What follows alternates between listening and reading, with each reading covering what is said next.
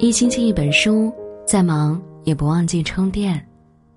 亲爱的您，晚上好，我是安然。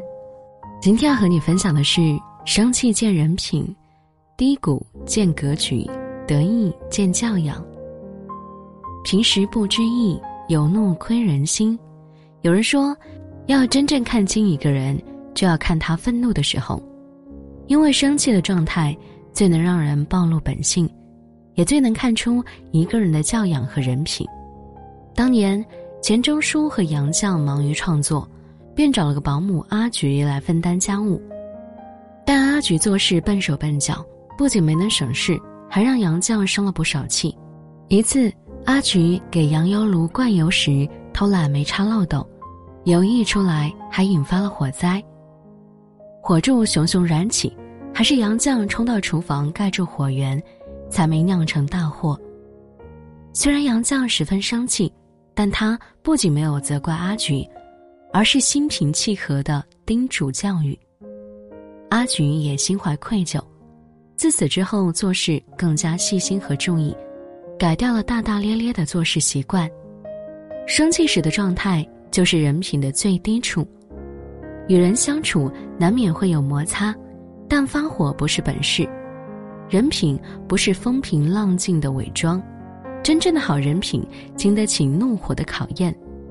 厉害的人早已学会不以心情为导向，而以成果为导向。他们以性情驾驭情绪，改变能改变的，看淡不能改变的，而那些不能改变的，也在逐年增长的阅历面前变得微不足道。很多人觉得情绪没法改变。认为自己就是这么一个人，但其实控制情绪是自主性最高的一件事，因为这完全是你自己在做决定。生气其实是一种选择，是你选择不让此刻的环境影响今后的生活，不用别人的行为来折磨自己的心境。越是理性，越是人品靠得住的人，他们在面对问题时越是懂得沉着冷静。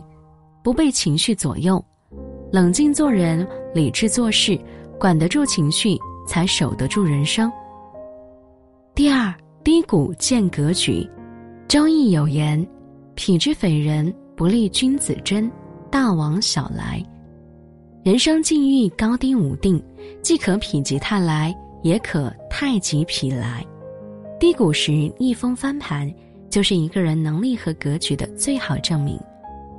格局小的人心智消沉，在困境中颓废沮丧，直至跌落谷底；格局大的人踽踽独行，一路闯过艰难险阻，终将迎来光明。晚清名臣曾国藩，曾也经历过无数低谷与失败。当年湘军初建，朝廷下令曾国藩出战，却惨遭伏击，士兵们纷纷夺路溃逃。曾国藩羞愤交加，纵身一跃跳进湘江，幸得幕僚张寿林相救，才能逃出升天。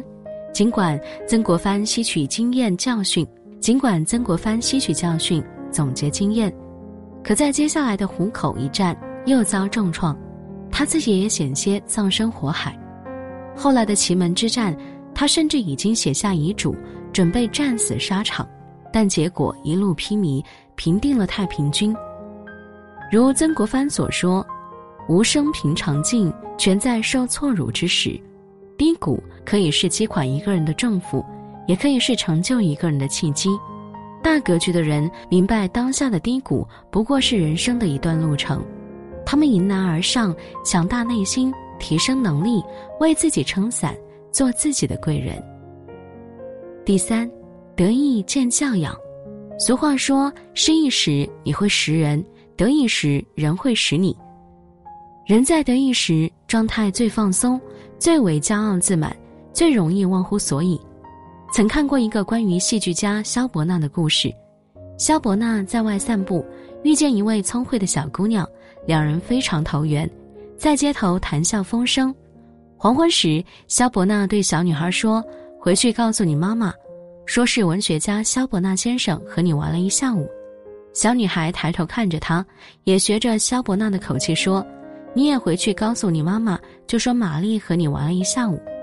肖伯纳听后一时语塞，意识到自己有些得意忘形，顿时惭愧万分。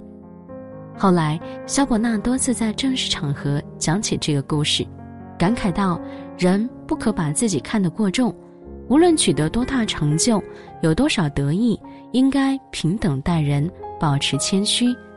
大多数人越是得意，越难以反省自己。”保持谦逊，有时候人之所以可以抓到高处的东西，并不是因为自己长得高，而是本身已经站在了高处。当感觉自己满身荣耀，拥有着人脉和资源时，有时候这只是一种假象。只有认清自己啊，摆正自己的位置，才有可能取得更大的成就。你说呢？好了，节目就和您分享到这里，祝您平安喜乐。